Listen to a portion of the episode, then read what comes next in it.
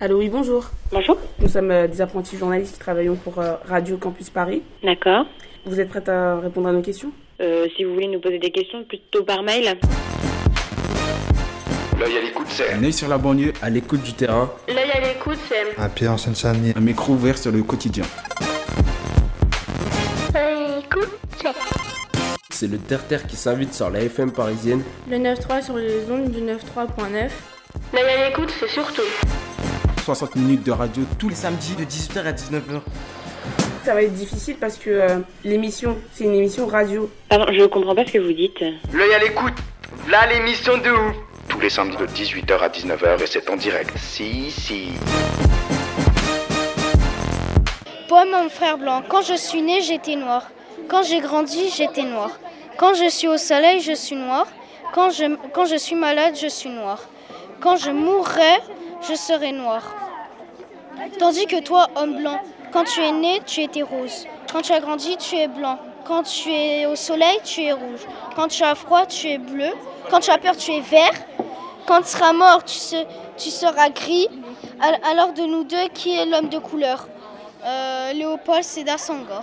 Alors c'était effectivement un poème de Léopold Sédar Senghor, lu par un élève de la classe CM2B de l'école Simon Bolivar A, située dans le 19e arrondissement de Paris. Quelle meilleure introduction pour cette émission de l'œil à l'écoute spécial Grand Festival. Ce festival organisé par le Palais de la Porte Dorée avec le soutien de la délégation interministérielle à la lutte contre le racisme et l'antisémitisme propose depuis mardi et jusqu'à demain une programmation éclectique et pointue qui s'inscrit parfaitement dans la semaine nationale d'éducation et d'action contre le racisme et l'antisémitisme. Pendant une heure, nous vous invitons à revenir sur les spectacles, films et ateliers présentés aux visiteurs et spectateurs pendant toute la semaine. Le festival n'est pas terminé et à la fin de l'émission, nous ferons un point sur le programme de demain dimanche. De quoi vous donner envie de venir nous rejoindre avec moi pour animer cette émission et en annoncer le sommaire. Martin, bonjour Martin.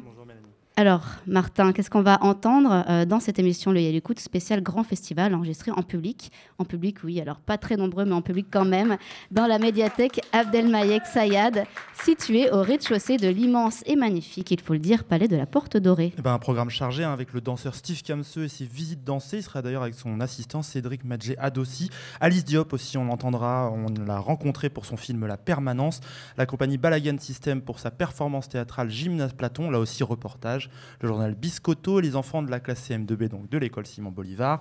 Et enfin, nos invités qu'on va retrouver tout de suite, Thierry Tionyang, accompagné de deux de ses jeunes danseurs, Achille et Pienza. Voilà. So we say, we always say at the Black Panther Party that they can do anything they want to to us. We might not be back. I might be in jail. I might be anywhere. But when I leave, you can remember I One, said, two, three, I am Radio Campus Paris. Alors bonjour Thierry Tionyang, merci d'avoir accepté notre invitation. Bonjour aussi à Achille et Pienza, merci d'être avec nous. Alors, dans le cadre du Grand Festival, vous proposez, euh, Thierry Tionyang, Au cœur, un spectacle que vous avez chorégraphié et qui met sur scène, en scène, un groupe d'enfants âgés de 7 à 17 ans pour travailler des danses comme des paysages intérieurs, abstraits, biographiques aussi. C'est ce que vous dites euh, dans le programme du festival. Est-ce que vous pouvez revenir un petit peu sur ce projet? Euh, très vite, ce projet, je l'ai créé cet été euh, au Festival d'Avignon avec un groupe d'enfants d'Avignon, du Grand Avignon, où je réunissais déjà des enfants entre 7 et 17 ans. J'avais très envie de mélanger comme ça différents âges et différents parcours. Et, euh, l'idée, c'était qu'à chaque, chaque invitation de ce spectacle, je rencontre d'autres enfants dans d'autres villes. Et euh, donc, c'est ce qui s'est passé avec euh, ce groupe-là aujourd'hui. Je les ai rencontrés en, octobre. On a travaillé, on a fait sept spectacles au TGP à Saint-Denis et, au Théâtre Paris-Villette. Et suite à, ce succès de ce spectacle, déjà, euh, nous sommes invités aujourd'hui pour deux représentations. Alors justement, donc Achille et Pienza qui font partie de, de ces enfants. Alors comment ça s'est passé pour vous euh, l'arrivée euh, dans, euh, dans ce, ce projet de Thierry Tionyang, alors qui a déjà été mené avant? Est-ce que ça n'a pas été trop dur de justement euh, arriver dans un projet qui était déjà en cours? Comment ça s'est passé? Pienza peut-être. Ouais, puis on Alors, on a rencontré euh, Thierry euh, au théâtre Gérard Philippe. Euh, on ne savait pas forcément tous que euh, ça allait nous mener dans un autre projet qui avait été déjà construit. On a d'abord euh, fait une journée de danse euh, sur deux jours et, euh, et puis Thierry nous a rappelé et nous a dit Je vous propose de reprendre un spectacle que j'ai déjà monté avec des jeunes d'Avignon. Et bah, on, a, on a, je pense qu'on a tous accepté. Et, et, on est arrivé dans ce projet. Donc Thierry nous a transmis, transmis le spectacle, les danses. On a aussi rencontré des, des jeunes d'Avignon. Et donc ça, je pense que c'était important qu'ils nous montrent certaines choses et que nous-mêmes, on apporte d'autres choses. Je pense que c'est ce qui est intéressant, c'est le mélange que ça a donné. Et alors Achille, est-ce que tu dansais déjà avant euh, de rencontrer euh, Thierry? Euh, Non, pas du tout. D'accord, alors c'était une nouveauté pour toi, comment ça s'est passé? Bah bien parce que on n'a pas besoin de savoir danser pour faire ce spectacle. Enfin, je, je, connais rien, aucun pas de danse, mais j'ai quand même réussi bien à faire le spectacle, donc ça montre qu'on n'a pas vraiment pas du tout besoin de savoir danser, vu qu'on apprend. Donc. Effectivement, c'est l'apprentissage. Pienza, toi aussi, tu euh, ne savais pas danser ou tu dansais déjà? Moi, j'avais déjà fait de la danse contemporaine. D'accord, donc ce n'était pas, pas nouveau pour, euh, pour toi. Est-ce que vous connaissiez euh, le travail de Thierry Yang avant de le rencontrer? Moi, oui, parce que je suis allée voir donc, le spectacle de Hawker à Avignon. Et donc, c'est là que Thierry m'a dit qu'il voulait qui voulait sûrement me prendre si on refaisait spectacle. Et donc c'est après en octobre qu'il m'a contacté. Et toi, Pienza? Non, moi je n'avais jamais vu encore de spectacle. Alors, euh, Thierry Tuignan, pourquoi faire, euh, faire danser euh, des enfants? Pourquoi avoir choisi de faire danser des enfants de 7 à 17 ans? Est-ce que c'est un moyen un peu de, justement libérer, se libérer des codes de la danse, justement d'avoir des, des, jeunes danseurs qui ne savent pas danser et qui ne connaissent pas les règles, les codes fondamentaux de la danse contemporaine? J'avais très envie de, travailler avec euh, des enfants, surtout des personnalités euh, qui n'ont pas forcément un parcours avec le théâtre ou avec la danse. Donc je connaissais certains, d'autres j'ai proposé des ateliers. Et, l'idée du projet, c'était vraiment de, mélanger aussi les parcours, donc certains qui font du théâtre, d'autres qui font un peu de musique, d'autres qui pas du tout étaient rentrés dans un milieu artistique ou n'avaient jamais mis les pieds dans un théâtre. Donc pour moi, c'était important de mélanger et les âges et les expériences, de mélanger aussi les cultures, puisque ce projet aussi a, invité des enfants primo-arrivants. Avec, euh, euh, voilà, donc pour moi, c'était très important, puisque la thématique est qu'est-ce qui se passe quand un corps tombe, donc sur la question de la chute. Et euh, voilà, on a été quand même pendant ces derniers mois sous des images terrifiantes de corps abandonnés sur les plages, de corps tombé dans, dans, dans, les guerres, dans les attentats. Et donc, du coup, j'avais vraiment envie de poser la question de cette thématique, non pas à des adultes comme on fait toujours, mais justement d'interroger de, façon sensible, ludique, euh, avec les réponses des enfants. Et euh, donc, ce spectacle euh, qui, puisque j'ai eu aussi il y a du texte, il y a un plasticien qui a fait une scénographie, il y a Lindalé, l'écrivain qui a écrit un texte, il y a la chanteuse Camille qui leur a écrit deux chansons. Donc c'était aussi de, convoquer des artistes euh, renommés, euh, importants, et de, et de mélanger pour, euh, encore une fois, casser les codes, casser les, casser les, le, rapport entre amateurs, professionnels, casser les, les, rapports de génération. Et pour moi, c'était vraiment très très important aujourd'hui dans notre, dans notre époque. Justement, quand vous travaillez avec des enfants, avec des jeunes, c'est une façon différente de répéter, de créer ensemble? Non, pas du tout. Pas du tout. J'ai eu la, la, chance de pouvoir travailler avec des grands acteurs, des grands danseurs, travailler à l'opéra, travailler dans différents pays. Et euh, ma démarche est toujours la même. Je pars des personnalités, je pars de ce qui se passe entre, les, entre eux. Donc on a beaucoup travaillé sur l'écoute et il y a une écoute assez vertigineuse qui se passe entre les enfants. Voilà, ce matin on est arrivé, on a découvert le lieu, on a découvert l'espace et on a fait un premier filage. Et déjà il y a eu énormément d'émotions, d'écoute de, et, et euh, voilà, ce sont voilà, les enfants sont, sont, des êtres très sérieux. Il faut qu'on les prenne au sérieux, c'est tout. C'est joliment dit. Alors, on vous a pris au sérieux justement euh, euh, sur, euh, sur ce spectacle. Comment ça s'est passé ce matin? Est-ce que vous êtes serein, là, quelques minutes avant la première représentation ici au Palais de la Porte Dorée Achille? Bah oui, on est serein, mais.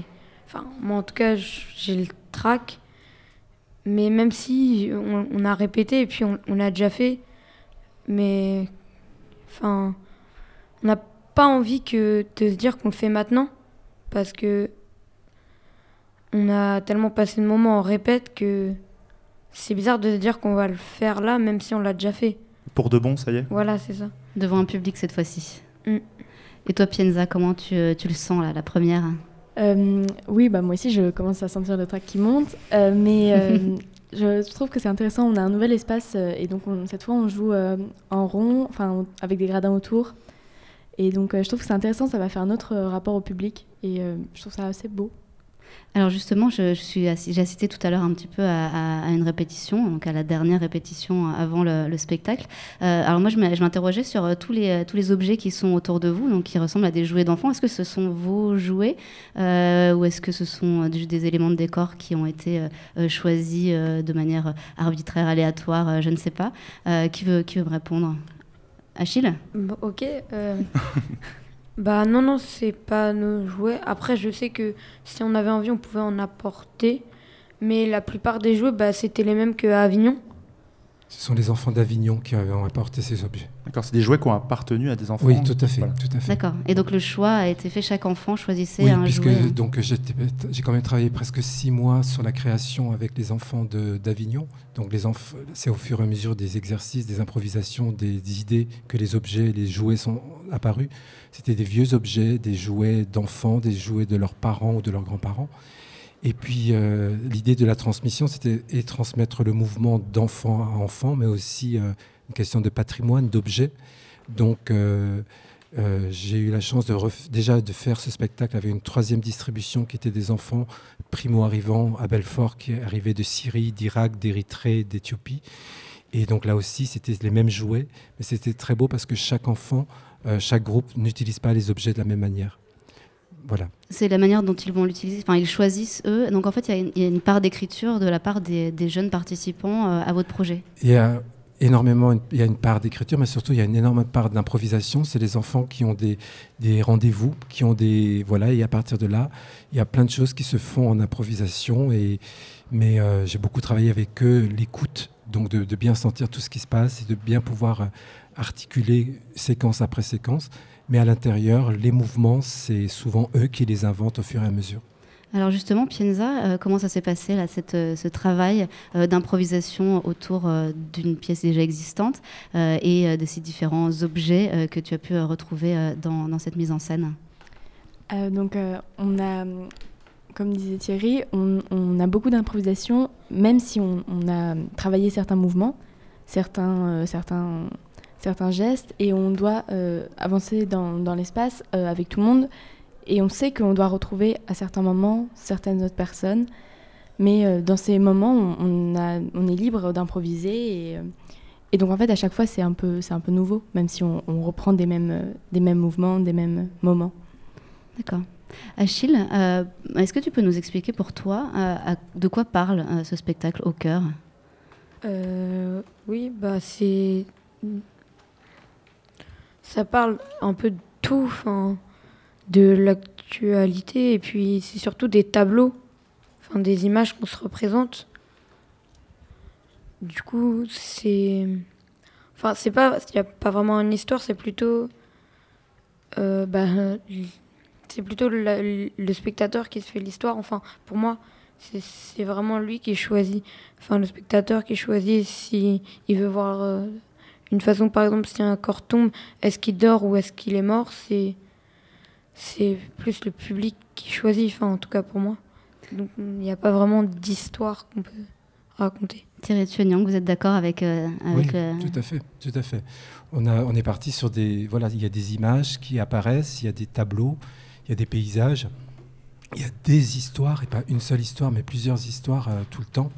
Et comme dit Achille, c'est le spectateur qui, euh, voilà, qui, avec son œil, avec sa sensibilité, avec euh, là où il est assis, euh, choisit ce qu'il voit. Et euh, on a laissé vraiment aussi tout ce temps de, de- de- des moments où il y a vraiment des paysages qui s'installent pour que le, spectateur, comme euh, face à un tableau, il peut prendre le temps de regarder l'ensemble du tableau ou juste un détail.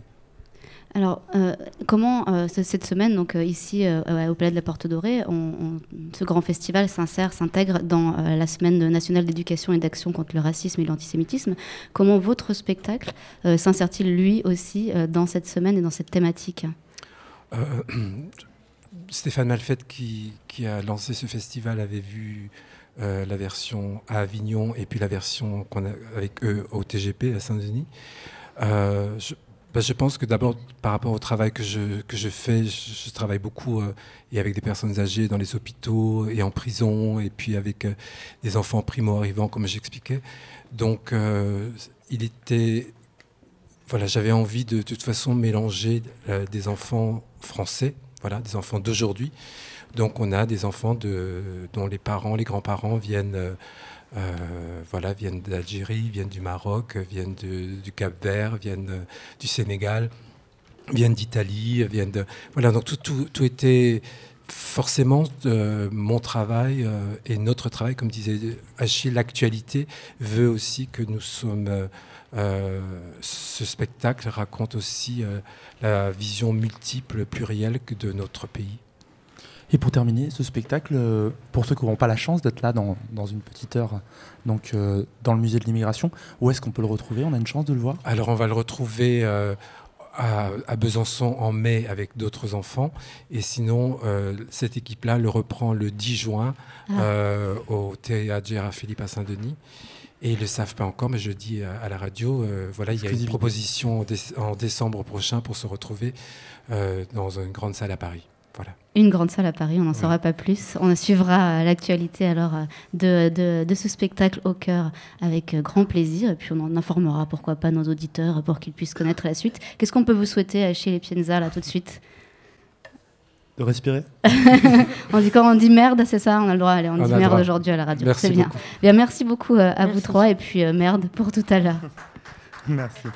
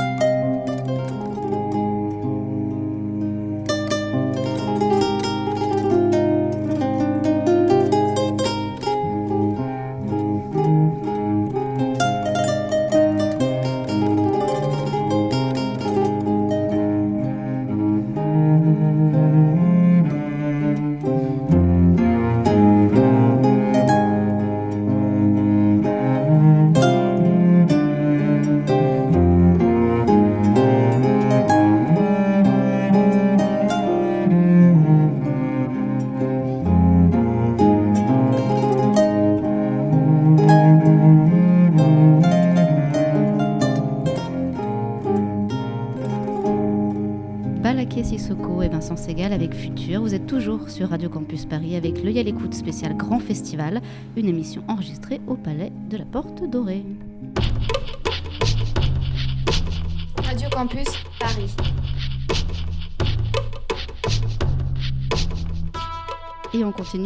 Continue notre exploration de la programmation du Grand Festival avec l'atelier Biscotto, proposé par le journal du même nom, tous les après-midi ici au Palais de la Porte Dorée. La mission des classes participantes à l'atelier, deux heures pour réaliser un fanzine de 8 pages sur la lutte contre le racisme et l'antisémitisme. On écoute le résultat avec la classe de CM2B de l'école Simon Bolivar A, située dans le 19e arrondissement de Paris. Peux arriver à colorier la casquette en noir ou colorier juste les jambes en noir, etc. pour qu'il y ait plus des, en- des des endroits impactants. Et avec la photocopieuse, on verra mieux. Alors moi je suis Catherine Stabler, je suis coéditrice dans Biscotto Édition avec euh, Julie Stabler qui est ma sœur du coup qui l'a fondée il y a 4 ans. Et Biscotto c'est un journal euh, d'humour et de bande dessinée pour les enfants. Euh, et là on fait des ateliers de création de journaux sur deux heures. En fait le contenu est préparé en amont euh, en classe avec les instituteurs. Eux, de leur côté, ils pré- on leur euh, donne quelles sont les rubriques à faire, qu'est-ce qu'il y aura dans le journal, et ensuite ils préparent en amont du contenu. Et là-dessus, euh, ben, du coup, ils arrivent avec ce contenu et on, on travaille pendant deux heures à le mettre en forme, à dessiner, à l'écrire, à travailler tous ensemble euh, le plus justement et rapidement à la fois possible, ce qui est pas un vrai challenge à chaque fois, c'est chouette. Euh, là, on est en train de faire euh, l'édito du journal pour, euh, pour l'atelier Biscotto. On, on explique ce qu'il y aura dans le journal, on dit euh, ce qu'on a travaillé C'est pour euh, pendant faire la classe. C'est pour faire passer un message euh, à ceux qui vont lire? À, à, tout- à tous ceux qui lisent ce journal et à même, même pas à, tous, ceux- à tout le monde pour, pour leur dire euh, non au racisme. Non au racisme. Il y aura, Bah, une, BD.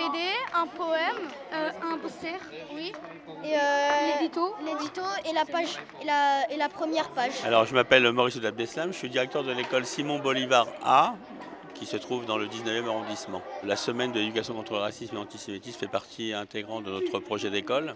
Donc, on, met- on mène plusieurs actions, tant au niveau euh, des activités euh, de chant, de chorale et de musique. Et aujourd'hui, nous sommes la cité d'immigration, dont plusieurs classes de l'école vont venir passer une journée pour visiter le musée et en même temps pour euh, participer à des ateliers, dont celui-là, l'atelier Biscotto. Bah, j'ai fait la BD, j'ai fait une case de la BD, sur l'affaire la- Dreyfus. En fait, c'est le capitaine Alfred Dreyfus, et ben en fait, il a été accusé d'avoir donné des papiers à l'ennemi parce qu'il était juif. Bah, on lui a arraché ses épaulettes et cassé son épée. Après, en fait, il y a l'accusateur, et ben quand en fait, il découvre que c'est faux, et ben du coup, et ben il se suicide. En fait, Émile Zola, il, il fait un article et qui s'appelle J'accuse. En fait, il y a, il y a deux bonhommes. Il y a, y y un blanc qui, euh, qui est super Qui est riche. avec une belle voiture, euh, de belles maisons. et un noir qui est pauvre. Et un noir qui, qui est est pauvre avec une, une vieille maison. euh, une charrette. euh, et ap- après, notre arbres, euh, titre, ça- notre euh, titre de notre euh, de la sorte de journal qu'on est en train de créer sur le euh, sur le poster, c'est Je dénonce. C'est un peu euh, comme J'accuse de Émile Zola. Oui. Mais euh, où en fait on, on explique euh, qu'est-ce qui nous choque euh, aujourd'hui euh, en 2017.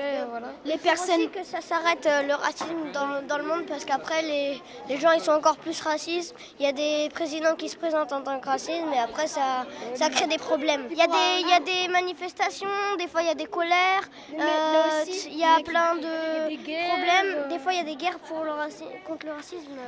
J'ai pas envie de sortir le nom du président, mais sauf que dans un pays, sauf que dans les États-Unis, bah, le président, le président, il a dit euh, plus euh, pas le droit aux musulmans dans le pays. C'est horrible. C'est c'est pas bien. Déjà, déjà, euh, c'est pas bien, voilà. blanc de peau. Quand on veut chanter l'espoir, quel manque de peau. Oui, j'ai beau voir le ciel, l'oiseau, rien, rien, rien ne lui là-haut. Les anges, zéro, je suis blanc de peau. On a eu le journal. Là, on est. Ouais, là, c'est beau, mais sur- surtout là, les dessins qui sont bien faits. Vous en aurez un chacun. Pas mal. Alors Biscotto, c'est avant tout un journal mensuel qui chatouille à destination des enfants et de leurs parents aussi. Vous pouvez le trouver en librairie et sur le site biscottojournal.com. Merci à la classe de CMD2 de l'école Bolivar A pour son accueil. Et euh, en parlant d'accueil, c'est justement Émilie, grande coordinatrice de l'association L'œil à l'écoute, que nous accueillons maintenant sur ce plateau. Bonjour Émilie. Bonjour. Tu as rencontré Alice Diop, réalisatrice du film documentaire La Permanence, présenté cette semaine au Grand Festival. Qu'est-ce que tu peux nous en dire? Oui, alors j'ai rencontré Alice Diop, donc euh, c'était bah, mercredi 22 mars. Ce film était projeté en partenariat avec le Cinéma du Réel, qui est un excellent festival de cinéma documentaire qui débute justement aujourd'hui à Beaubourg, euh, et où Alice Diop avait remporté l'année dernière le prix Marc Aurel pour ce film, La Permanence. Alors quelques mots sur le film pour ceux qui l'ont pas vu. Pendant un an, elle a euh, en fait filmé la permanence d'accès aux soins de santé à l'hôpital Avicenne à Bobigny, qui est en fait un peu un des seuls endroits en Île-de-France où euh, les, euh, les personnes précaires, mais surtout en particulier les nouveaux migrants, vont pouvoir venir se faire soigner gratuitement et sans rendez-vous. Voilà, c'est un endroit assez remarquable. Ils viennent consulter bah, pour des maux de tête, des, des mal au dos, des insomnies. Mais derrière tout ça, finalement, on voit beaucoup aussi la douleur de l'exil. On est donc au musée de l'histoire de l'immigration. Est-ce que vous, c'est un lieu que vous connaissez de... enfin, Et puis du coup, c'est pas anodin aussi par rapport à ce film, par rapport à des choses que vous pouvez défendre? Est-ce que vous voudriez dire quelques mots là-dessus? Oui, en effet, quand je, viens d'arriver dans le musée et que j'ai vu cette façade là assez extraordinaire, je me suis dit que c'était un beau symbole de, projeter ce film qui parle justement de, ce parcours fracassé d'exilé, de cette douleur de que peut être l'exil, qu'il soit abrité dans un lieu euh, institutionnel comme ça. Il y a, quelque chose d'une d'une belle euh, résolution, on va dire, euh, et, je l'ai mesuré en, rentrant à l'instant dans le bâtiment. On va parler un peu de la permanence. Euh, est-ce que vous pouvez me dire comment est né ce film? En fait, euh, c'est né euh, bah, d'une rencontre que j'ai faite avec ce lieu et avec, avec, les, avec les médecins, donc Jean-Pierre Gerhardt et Evelyne Weiss et Régine Herzberg Poloniesca, les deux psychiatres qui accompagnent Jean-Pierre dans cette consultation, dans cette permanence. En fait, moi, à la base, je n'avais pas du tout l'idée de faire un film dans, ce lieu. C'est vraiment une rencontre complètement fortuite euh, à l'occasion d'une enquête que je faisais euh, autour de la question de l'accès aux soins. Quelqu'un m'avait conseillé d'aller euh, voir le travail de Jean-Pierre à La Passe. Et donc j'y suis allée une après-midi comme ça, mais sans vraiment savoir à quoi m'attendre. Et j'ai été vraiment, comme je le dis très souvent, sidérée, bouleversée, extrêmement émue par, par ce que j'ai vu, ce jour-là, de cette relation que ce médecin avait avec ces hommes, de ce que j'ai vu de la souffrance de ces hommes, de leur douleur et, de, la manière dont ils étaient enfermés dans cette douleur-là. Il y avait quelque chose de très, euh, de très puissant et de très, de très violent aussi, qui m'a vraiment sonné euh, dans un premier temps. Et donc, euh, voilà, quand je me suis interrogée sur les raisons pour lesquelles j'avais été si frappée par, euh, par euh, le défilé comme ça de toutes ces souffrances, euh, j'ai su qu'il fallait que je revienne et pour, faire un, et pour essayer de comprendre déjà ce qui, ce qui s'était passé, ce qui s'était produit, de, essayer de mettre des mots et des histoires et des images sur ce que j'avais vu. Et voilà, c'est comme ça qu'est née l'idée de, de, faire un film, de ce film. Alice Diop, donc euh, dans L'œil à l'écoute, euh, comment aider euh, ces personnes qui, pour certaines, ont été battues, ont été affamées, traumatisées avec les maigres moyens de la médecine publique française, donc de l'hôpital public. Le film témoigne aussi du travail remarquable de ces médecins hein, et de leur lucidité aussi sur les limites de leur action. mais il témoigne vraiment beaucoup de la vie de ces personnes, il leur redonne un visage, une humanité en opposition à beaucoup de reportages qu'on a pu voir sur les, sur, sur les, migrants, euh, qui un peu une forme de masse humaine comme ça, euh, voilà, euh, classés aussi beaucoup avec ceux qui ont tel ou tel droit, ceux qui ont des papiers, etc. Et là, bah, on n'est pas du tout là-dedans. c'est vraiment un très beau film. vous pouvez justement le, le voir en Ile-de-France samedi prochain samedi 1er avril à 15h. Ce sera à la bibliothèque Féderbe, 18 rue Féderbe à Paris, dans le 11e. Et c'est une projection qui est gratuite, profitez-en. On écoute la suite de cet euh, entretien avec Alice Diop. Est-ce qu'on pourrait parler un peu de, la mort de Danton? Parce que justement, par rapport à la question du racisme, dans ce film, il y a, il y a des séquences assez fortes là-dessus notamment quand euh, le personnage, Steve, euh, raconte ce que son prof de théâtre lui a dit, etc., sur les rôles qu'il pouvait jouer ou pas en tant que noir, etc. Est-ce est-ce que vous pouvez revenir un peu sur ce film et dire quelques mots là-dessus? Alors oui, donc La mort de Danton, c'est un film euh, que j'ai fait il y a 5 ou 6 ans maintenant, et qui, en fait, je suis le parcours d'un jeune comédien, enfin d'un ex-jeune comédien, euh, il est ex-jeune et ex-comédien du, au cours Simon, euh, pendant son apprentissage du métier d'acteur. Donc Steve est quelqu'un que je connais très bien parce qu'on a grandi ensemble dans le même quartier, et voilà, c'était mon voisin, donc je le connais depuis que, depuis que j'ai 5 ans, je crois 5 ou 6 ans, et j'ai eu envie de l'accompagner dans cette son expérience comme ça, de, dans cette émancipation que, que, lui promettait le, le théâtre. Et voilà, c'est un film vraiment qui part de l'expérience de Steve et à partir de l'expérience de ce jeune garçon confronté à un monde et un univers dont il ne maîtrise ni les codes ni, l'objet. C'est un film qui questionne plus largement effectivement la place euh, euh, qu'on accorde aux minorités euh, dans, la société, dans la société française. Et j'ai eu, envie de, la, de poser cette question dans cette scène de théâtre où effectivement on lui refuse de jouer le rôle de Danton parce qu'il est noir et, en disant que Danton n'était pas noir. Et en fait, cette, cette expérience-là qu'il a vécue, la manière dont il a été traité dans cette école de théâtre, pour moi, était un formidable révélateur d'une forme d'impensée euh, raciste, mais plus mais c'est peut-être même plus complexe que le racisme, c'est-à-dire comment il est difficile quand on vient de ces quartiers-là et quand on a cette une couleur de peau, euh, euh, quand on est non blanc, pour dire les choses simplement, comment c'est très difficile de, se défaire de l'image que les gens projettent sur soi.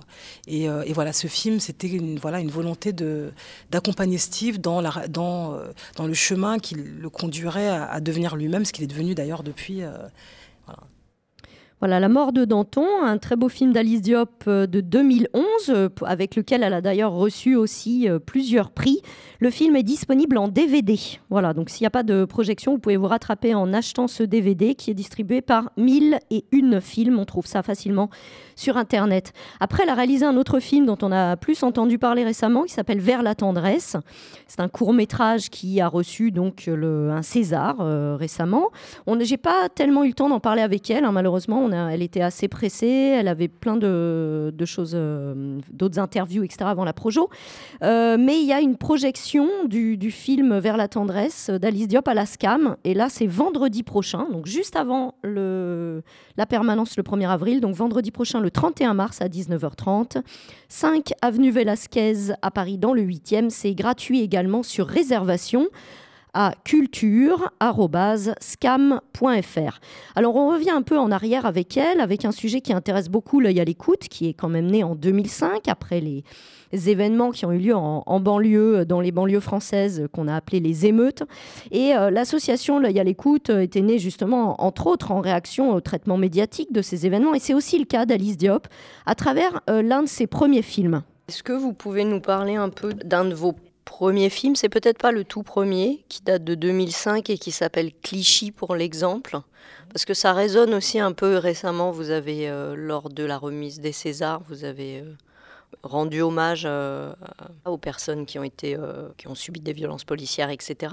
Est-ce que, voilà, et du coup, ça, ça rejoint aussi ce, ce film-là. Est-ce que vous pouvez nous en parler? Oui, alors Clichy pour l'exemple, c'est un film que j'ai fait euh, au moment des, révoltes sociales là, de 2005, qui ont commencé à Clichy, mais qui ont un peu égrené dans toute l'île de France.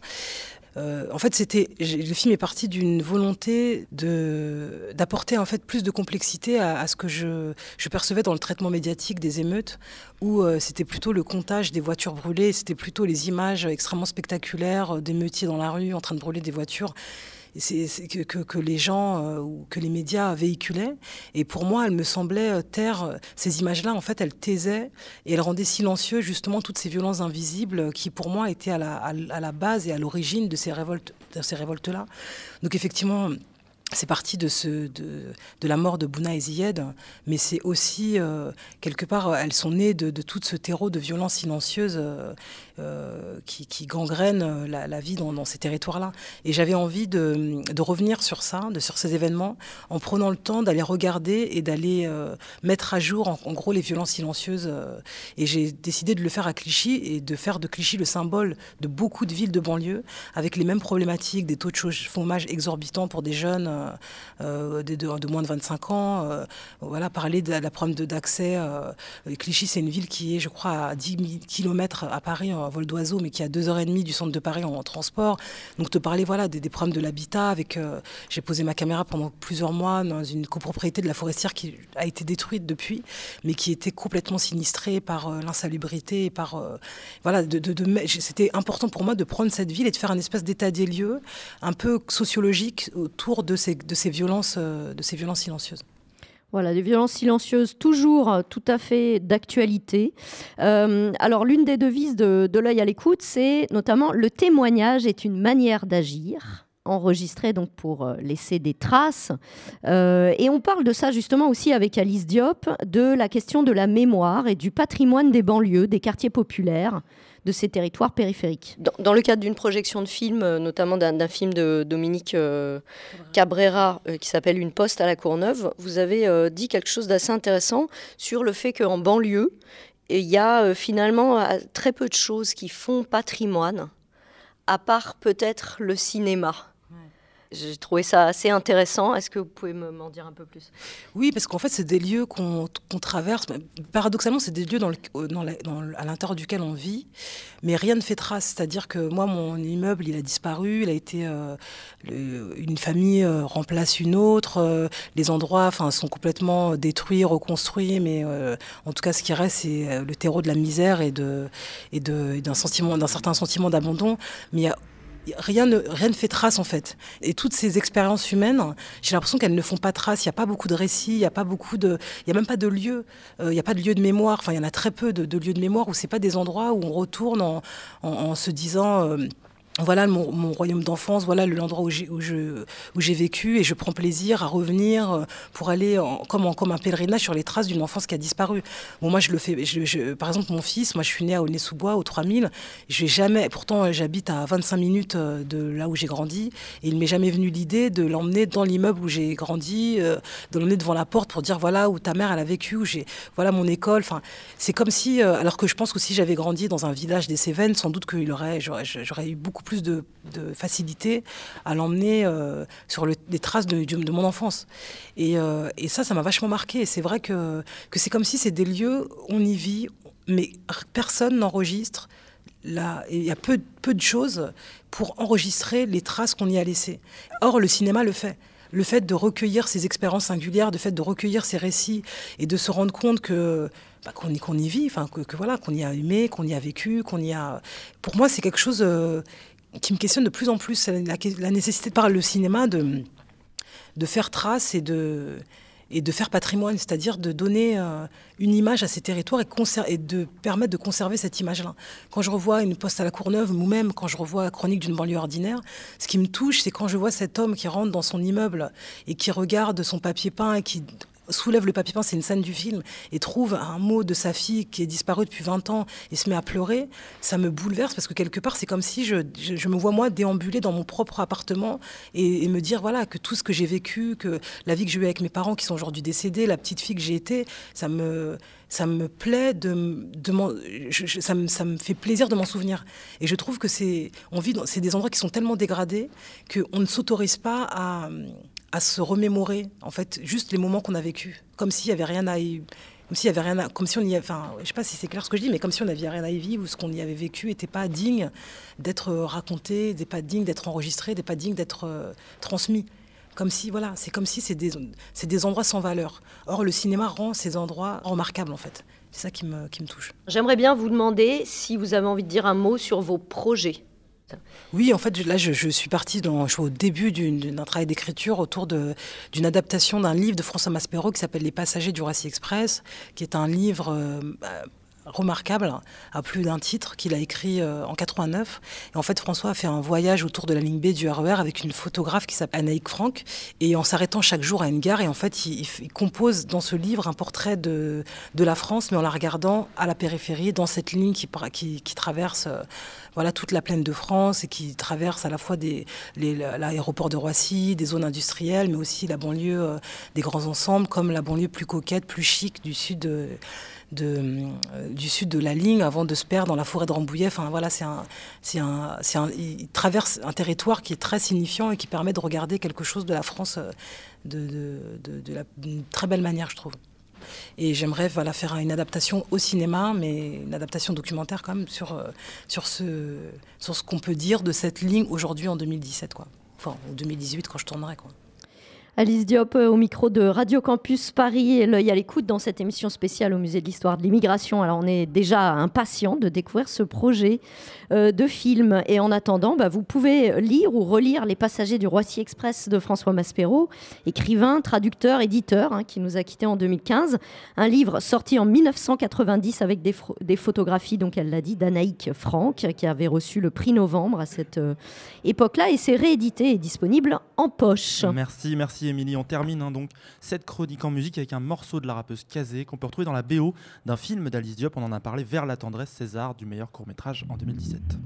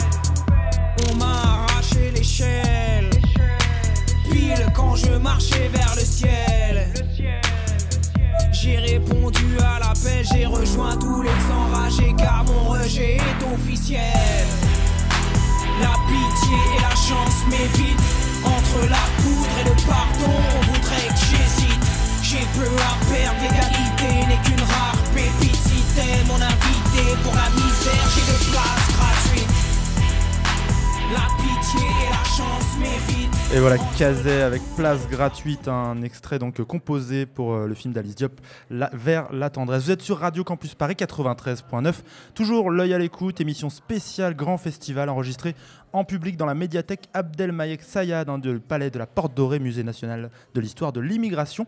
Avec nous sur ce plateau maintenant Steve Kamseux, bonjour. Bonjour. Et Cédric Madjé Adossi, bonjour. Bonjour. Merci à vous deux d'être avec nous. Vous proposez euh, dans le cadre du Grand Festival des visites dansées de l'exposition permanente du musée. C'est ça. On vous accompagne et vous dansez, on va en parler un peu plus.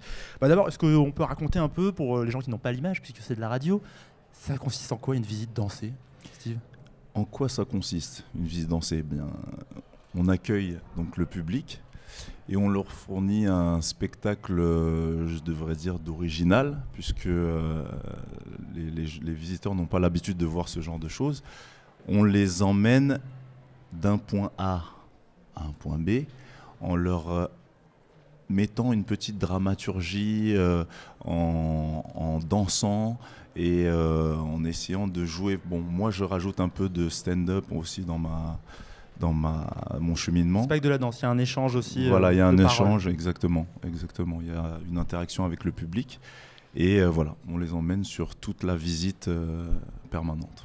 Alors, si j'ai bien compté, mais je suis pas sûre de savoir compter, euh, il y a sept tableaux. Vous proposez euh, une visite dansée en sept tableaux. C'est bien ça. on compte sur les doigts, on n'est pas tout à fait sûr. Donc, chaque tableau qui s'inspire d'une œuvre présentée dans le musée. Euh, Est-ce que vous pouvez nous raconter un peu ces tableaux? Alors, pas tous, parce qu'en vrai, il y a des choses qui se passent avant euh, l'entrée dans le musée et d'autres qui se passent un peu après, euh, à la sortie du musée. Mais est-ce que vous pouvez nous raconter un petit peu ces, ces tableaux? Alors les tableaux, euh, le premier tableau, c'est euh, Les tampons. les tampons de Barthélemy Togo. Donc euh, ça m'a inspiré euh, un contrôle de papier, hein, euh, le fait qu'on ait estampillé, que ce soit clandestin, voilà, carte de séjour, choses comme ça. Le deuxième tableau, c'est les marionnettes. Donc les marionnettes qui sont présentes sur l'expo sont assez caricaturales de toutes les ethnies. Voilà, complètement même, complètement. C'est euh, un homme noir très, très simiesque. Clown, tous les, euh, toutes les clown, caricatures voilà. du 19e siècle. qui Exactement, l'italien voleur, Voilà. euh, etc. Le juif avec des grandes poches, etc. Donc, euh, cette partie-là m'a inspiré, euh, on va dire, euh, euh, un personnage qui est bloqué dans des carcans, qui, qui n'a pas le choix, à qui euh, on, on impose une image. Et, euh, et après, il se fait un peu manipuler, on va dire, par la société.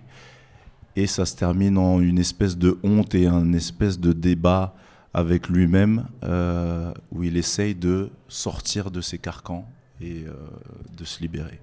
Voilà. Alors moi, il y a un tableau qui m'a un, un peu interpellée, je crois que c'est celui que j'ai préféré, c'est celui où vous, vous essayez de lutter un peu contre une sorte de résurgence de la danse africaine, euh, où vous êtes euh, un peu entre les deux, entre La machine votre, à rêve. c'est ça, euh, entre votre votre statut de danseur de hip-hop, danseur contemporain, et, et quelque chose qui reviendrait un peu perturber cette cette danse. Est-ce que vous pouvez nous, nous raconter un petit peu Est-ce que pour vous, quand vous avez commencé à, à- à danser et faire votre travail sur sur la danse, est-ce que euh, vous avez été obligé de, dépasser un peu euh, euh, cette danse-là, euh, de contraindre votre corps à autre chose, ou, est-ce que justement l'un a, a enrichi l'autre? L'un a totalement enrichi l'autre. Mes origines ont toujours fait partie de, ce que j'étais. J'ai commencé la danse en tant que telle, on va dire en 2004, mais depuis que je suis tout petit, je, danse en famille, avec des amis, euh, pendant les voyages, etc. Parce que ça fait partie de, de ma culture euh, euh, dont dont j'ai l'origine, donc la culture camerounaise. Et oui, donc la danse a toujours été présente. Maintenant, quand j'ai commencé à danser, on va dire professionnellement, et quand j'ai intégré la culture hip-hop, cette danse-là, bien sûr, a nourri. Comme la culture hip-hop est une culture qui est ouverte et qui prend ses influences de, de toutes les origines, ben moi, au moment où j'ai pu euh, m'exprimer avec les bases hip-hop et intégrer mes bases à moi qui étaient euh, les danses camerounaises, ben, ça a créé ce mélange qui a- qui a- qui m'a fait. Voilà. Steve Kamseux, vous aviez déjà dansé dans un musée, dans une exposition comme ça? Ben, Le musée de l'immigration, j'ai déjà dansé à plusieurs reprises ici. D'accord. Euh, C'était dans euh, des salles dédiées, non? Dans les deux salles de spectacle, dans là- le grand forum et dans la salle de spectacle. Et là, danser dans une exposition, c'est euh, pas C'est la banal. première fois, ouais, ouais. C'est ça, ça fait quoi? Je sais pas comment dire ça, mais. Ben, je dois dire que c'est assez. euh, c'est c'est spécial. Déjà, le contact avec le public est totalement différent parce que je suis extrêmement proche d'eux. Donc, c'est vraiment euh, une ambiance assez intime. Et, euh, et bon, voilà, heureusement que j'ai mon assistant qui est là pour les gérer. Pour gérer le public C'est vrai, il faut, il aussi. faut les gérer, Cédric C'est euh, obligatoire Euh, oui, parce qu'il faut qu'ils euh, faut qu'ils arrivent à suivre, Mhm. arrivent à peu près à voir de, de quoi il s'agit au niveau des œuvres, parce que c'est pas tout le temps. En plus. Oui, voilà, c'est pas, ouais, c'est pas tout le temps évident de, de vraiment se référer à l'œuvre de laquelle, enfin, que Steve est en train d'illustrer. Et ensuite, il faut les garder euh, attentifs au niveau des chemins. Il faut que, même musicalement, enfin, c'est une bande, à- c'est une bande son qui est jouée en live. Enfin, pas en live totalement, mais qui est faite, qui peut durer plus ou moins longtemps, qu'il faut réadapter selon le rythme du public. Donc oui, c'est un exercice particulier. Il y a justement une part d'improvisation dans tout ça, ou est-ce que tout est timé Est-ce que euh, votre rythme doit s'adapter aussi à celui de Steve, ou au contraire, euh, celui de Steve, il est bien cadré et le reste euh, peut fluctuer en fonction des visiteurs? Bon, en fait, là, c'est plus. euh, C'est le moment où tu peux, euh, tu voilà, euh, c'est plus lui qui doit s'adapter à nous que le contraire. D'accord. Voilà, c'est. euh, Après, il a ses timings, il sait à peu près, mais bon, il arrive selon le public. Il y a des publics qui sont, qui sont très très vifs, c'est-à-dire que ils vont droit à l'essentiel, ils n'attendent pas un peu pour regarder les œuvres autour ou pour s'arrêter deux secondes sur l'œuvre, mais qui vont directement, qui, qui vont suivre directement. Et il y a d'autres qui flânent un petit peu plus, qui ont besoin de plus de temps pour intégrer l'histoire, pour passer à une autre, etc. Alors, le- Donc, lui, il s'adapte à nous, en fait. D'accord, le public, donc pas toujours euh, facile de, de le gérer. J'imagine que c'est quand même très différent de quand on est euh, face à un public qui est un peu plus captif euh, dans une salle de spectacle. Euh, Totalement différent. Comment on s'adapte à ce public-là alors?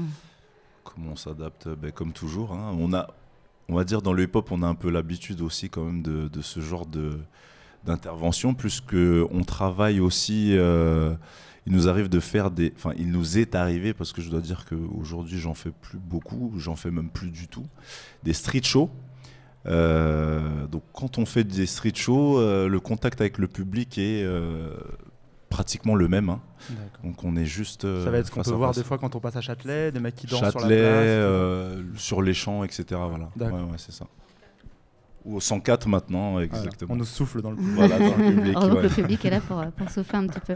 Alors, Steve Kamseux, quelle est la suite pour vous Donc, il y a encore deux balades, euh, deux balades, pardon, n'importe quoi, je dis n'importe Deux quoi, je- visites. deux visites dansées euh, qui ont lieu demain euh, à 11h et à 18h. Non, euh, il y en a une ce soir. Oui, mais comme 18 l'émission sera diffusée à 18h ce soir, elle sera en même temps que votre visite dansée. Ah, Et ouais. Donc il reste deux. Il en reste deux demain, une à 11h, une à 18h. Non, celle de 18h est annulée. Ah, donc demain, une à 11h, c'est tout. Ah, donc ne la ratez pas, quoi. Il y a seule Voilà. chance. Donc si vous Demain, voulez 11 heures. danser, enfin d'ailleurs le public ne danse pas. D'ailleurs en, en entendant la visite danser, je me demandais si le public allait pouvoir un petit peu euh, faire esquisser quelques pas de danse? Ils sont timides, Est-ce que ça vous arrive ou est-ce que le public est Ça très dépend timide? du public. C'est ça. Selon leur euh, motivation, leur détermination et. Il y en a qui bougent Bien sûr, il y en a, il y en a qui ont bougé. Il y en a qui ont bougé. Euh, mais demain, c'est la dernière. Oui. Mais on en refera en septembre. D'accord. Donc ici euh, au musée de la Porte, euh, au musée de l'histoire de l'immigration, au palais de la Porte Dorée. Exactement. D'accord. Et, euh, et est-ce qu'il y a d'autres actualités pour vous, Steve Kamseux, qui arrivent? Pour moi, ben, je travaille toujours avec le chorégraphe Pierre. Euh, là, on va en Chine euh, juste après. Donc, euh, Sympa. on a une petite tournée en Chine. Ça va être assez intéressant. Et puis, sinon, à côté de ça, euh, toujours la compétition, des battles. on organise des événements avec mon groupe Black. Euh, on a une tournée avec mon autre groupe Ye Yellow aux États-Unis pour faire un show. Donc voilà, on est un peu, un peu partout à la fois. Mais C'est plutôt bien d'être un peu partout à la fois. Merci beaucoup euh, à vous deux euh, d'avoir Merci accepté notre invitation, d'être Merci venus sur ce plateau. Et puis euh, bon, bonne suite pour les, pour les euh, visites dansées. Merci. beaucoup. Merci beaucoup. Eh bien, c'est presque la fin de cette émission et on est un peu triste, mais bon, voilà, c'est comme ça. Mais de toute façon, on a de la chance parce qu'on vous retrouve euh, la semaine prochaine pour une autre émission, mais qu'on enregistrera demain en fait. Donc c'est un peu bizarre, mais donc si on l'enregistre demain, dimanche, ça veut dire que vous pouvez venir au musée euh, de l'histoire de l'immigration et au palais de la Porte Dorée pour, euh, pour venir 14 heures, euh, ça, écouter et à participer à cette émission à la médiathèque, euh, au même endroit, même heure, 14h demain. Alors avant de terminer cette émission, avant de se dire au revoir, on va continuer à travailler sur son corps et son esprit avec le Gymnase Platon, qui est une performance théâtrale et philosophique proposée par la compagnie Balagan System. Eh bien, euh, commençons si vous le voulez bien par les présentations.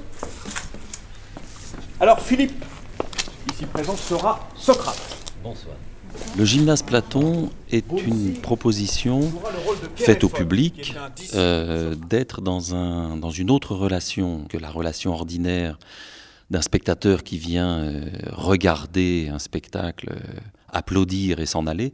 Là, la proposition, euh, même si euh, le centre de la proposition reste un moment de, représentation, c'est-à-dire une mise en jeu d'un dialogue de Platon, le public est invité à prendre part, à participer de plusieurs manières. Euh, la représentation engage un moment de discussion, puisque les comédiens qui activent le dialogue de Platon, les protagonistes de ce dialogue, évidemment, euh, comme souvent dans les dialogues de Platon, euh, ne, résolvent pas la question qui est la leur. Euh, et donc, ça nous incite, nous, publics, à prendre la suite et à essayer d'élaborer ensemble une hypothèse, en tout cas, une orientation quant à la question qui est agitée devant nous. D'une part, d'autre part, une proposition d'atelier autour d'un jeu de dispute, euh, pro et contra, qui est un, dispositif fort ancien de l'université médiévale, un exercice donc de rhétorique euh, tout à fait euh, classique, c'est-à-dire un intitulé, affirmatif, ce n'est pas une question qui ouvre sur l'infini, mais plutôt une affirmation, et puis deux positions tirées au sort pour deux équipes qui l'une défendra le pour, l'autre défendra le contre. Et voilà, donc l'ensemble, si vous voulez, de, de, de la proposition Gymnase Platon, on pourrait dire que c'est la philosophie sous le signe euh, du théâtre, euh, sous le signe du jeu. Donc en, en regardant la, le, le, spectacle hier, euh, ça m'a fait penser à, à, cette phrase de Bourdieu qui dit la sociologie est un sport de combat. Alors là, ce serait plutôt la philosophie est un sport voilà. de combat. On a l'impression d'être dans un ring, euh, de vous avoir, euh, enfin comme on est en quadrille frontale, d'avoir les comédiens au milieu de ce ring. C'était quelque chose, j'imagine, de, de, voulu et pensé comme ça. Tout à fait, oui, oui, voilà, c'est ça, c'est un, un, sport, un sport de combat. Euh, et là aussi, euh, de façon fort ancienne, la philosophie, le théâtre et la lutte ont quelque chose à, à voir euh, ensemble. Dans les tragédies grecques anciennes, il y a ce moment de dispute des idées que l'on nomme agone. Agone étant ce moment très particulier dans une tragédie où chacun des deux personnages échange coup pour coup, réplique à réplique, dans une distribution équitable de la part des auteurs en général de ce qu'ils donnent à chacun. Euh, et agone nomme ce moment euh, de la pièce, mais c'est aussi un, terme qui emprunte euh, au vocabulaire justement de la lutte. Agone est le lieu des lutteurs, mais des lutteurs au sens de la lutte physique. Alors ici, l'objet de la dispute, c'est la justice. Euh, pourquoi le choix de la justice? Est-ce que c'est en rapport aussi, euh, parce qu'on on l'a très vite remarqué, hein, dès, que les, spectateurs ont commencé à prendre la parole, on a questionné effectivement l'actualité, la, les élections présidentielles et tout ce qui va avec. Est-ce que ce choix de la justice, c'était justement un choix un peu contextuel ou, euh, au contraire, c'est de toute manière un, sujet qui serait abordé à travers n'importe quelle époque, n'importe quel contexte et qui fonctionnerait de toute façon? Alors, ce n'est pas un choix contextuel, euh, c'est un choix dans le répertoire des dialogues de Platon. Alors, effectivement, euh, le dialogue résonne euh, aujourd'hui, comme il résonnait il y a 2400 ans et comme il résonnera en face de chaque actualité, puisque les deux positions qui s'opposent sont, dans cette tentative de définir la justice, Socrate qui cherche la justice du point de vue de l'équité euh, face à, à, Trasimac qui lui défend euh, une notion qui est euh, ancrée dans le réel, et c'est pour ça qu'elle est forte. Et il pose que la justice n'est pas autre chose que, en réalité, l'intérêt du plus fort. Alors hier, il y a eu deux réactions, justement, après dans la discussion. Enfin, j'ai retenu deux, réactions principales. D'abord, une, ré, une, réaction qui serait un peu pessimiste, de dire, euh, bon, ben, voilà, c'est quand même euh, bien dommage que ça se passe comme ça, et malheureusement, on ne peut rien y faire, et quelque chose d'obligatoire, et finalement, euh, dans, cette, position-là, et, donc d'accepter finalement cette situation, en disant que c'est juste déprimant, mais qu'il n'y a pas grand-chose à, à, y faire. Et puis, et puis une autre réaction qui serait de dire, ben, faisons la révolution, reprenons le pouvoir, et puis, et puis changeons les choses euh, par nous-mêmes. Tout à fait, c'est absolument les deux, euh, les deux réactions euh, légitimes, normales. Et il est bien que les deux s'expriment. C'est-à-dire qu'effectivement, dans un premier mouvement, c'est absolument désespérant comme constat. C'est-à-dire que c'est assommant, littéralement. On est assommé par le poids de, ce constat du réel. Et de façon irrépressible, on ne peut pas s'en tenir là. On ne peut pas capituler, c'est impossible. On ne peut pas capituler. Et on ne va pas capituler. Alors c'était Grégoire Ingold au euh, micro de l'œil à l'écoute avec la compagnie Balagan System pour le spectacle Gymnase Platon qui était présenté donc aujourd'hui euh, au euh, musée de la Porte Dorée, au palais de la Porte Dorée. Vous pouvez les retrouver sur leur site internet. Et puis il y a plein d'autres spectacles en fait inspirés des dialogues de Platon que vous pourrez retrouver à Lyon, à Paris, dans le Nord aussi, à Amiens, etc., etc. Et puis si vous voulez faire des ateliers avec eux, organiser des ateliers avec eux, vous pouvez aussi les contacter via leur site internet. Ils ont une administratrice qui est tout à fait sympathique. Alors, notre émission spéciale Grand Festival est terminée pour aujourd'hui, mais pas de panique puisque nous avons produit non pas une, ni deux, ni trois, ni quatre, mais cinq, mais bien six, même six émissions au Palais de la Porte Dorée cette semaine. La semaine prochaine, samedi 3 avril, vous aurez rendez-vous avec Martin et moi-même pour une émission sur la lutte contre le racisme et l'antisémitisme qu'on enregistre, on le disait tout à l'heure, demain, dimanche, au Palais de la Porte Dorée. Donc, n'hésitez pas à nous rejoindre. Et justement, Martin, monsieur Calendrier, qu'est-ce qu'on peut retrouver demain dans la programmation Bah, du demain, festival. outre l'émission de 14h à 15h, Eh que oui. vous allez forcément venir voir, euh, visite dansée donc, de Steve Kamseux, 11h, donc euh, c'est la dernière euh, de cette semaine, donc allez-y. Suivi en à peu près au même moment d'un brunch littéraire animé par Karim Misquet, donc écrivain et documentariste, des discussions entre écrivains, lecture de textes, etc. Ça peut être très intéressant. Et plusieurs ateliers, euh, des associations qui sont dans les halls là, du musée, Euh, fabrication maison, l'atelier Remember, etc. Et euh, voilà, et enfin pour finir, une grande soirée, je crois, de l'engagement. Euh, qui va donc euh, avec plusieurs artistes qui vont venir, notamment je crois que Youssoufa, etc. sera là pour discuter un peu de ces questions du racisme et clore cette semaine. Alors vous pourrez retrouver bien sûr toutes ces informations sur le site internet du Palais de la Porte Dorée. Et puis pour suivre euh, la suite des émissions de L'œil à l'écoute, vous pouvez aller sur le site de l'association L'œil à l'écoute et puis sur le site internet de Radio Campus Paris sur la page L'œil à l'écoute. On remercie tous nos invités, Thierry Thunyang, euh, Achille et Pienza, Steve Kamseux et Cédric Madjé Adossi, la compagnie Balagan System, le journal Biscotto et la classe de CM2B de l'école Simon Bolivar ah, A. Attention. Hein. Merci. Ah. ah, merci à toute l'équipe du Grand Festival et du Palais de la Porte Dorée pour son accueil. Belle soirée à vous sur Radio Campus Paris et à la semaine prochaine. Salut.